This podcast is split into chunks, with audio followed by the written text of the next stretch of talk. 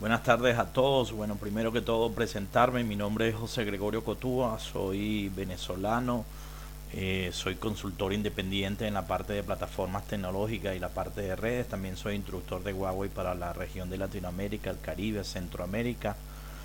Eh, y bueno, estoy acá para acompañarlos en esta oportunidad para abordar un poquito el tema de relativo a la sumarización de rutas en protocolos IGP dentro de sistemas autónomos en el mundo de IP versión 6 o IP de nueva generación.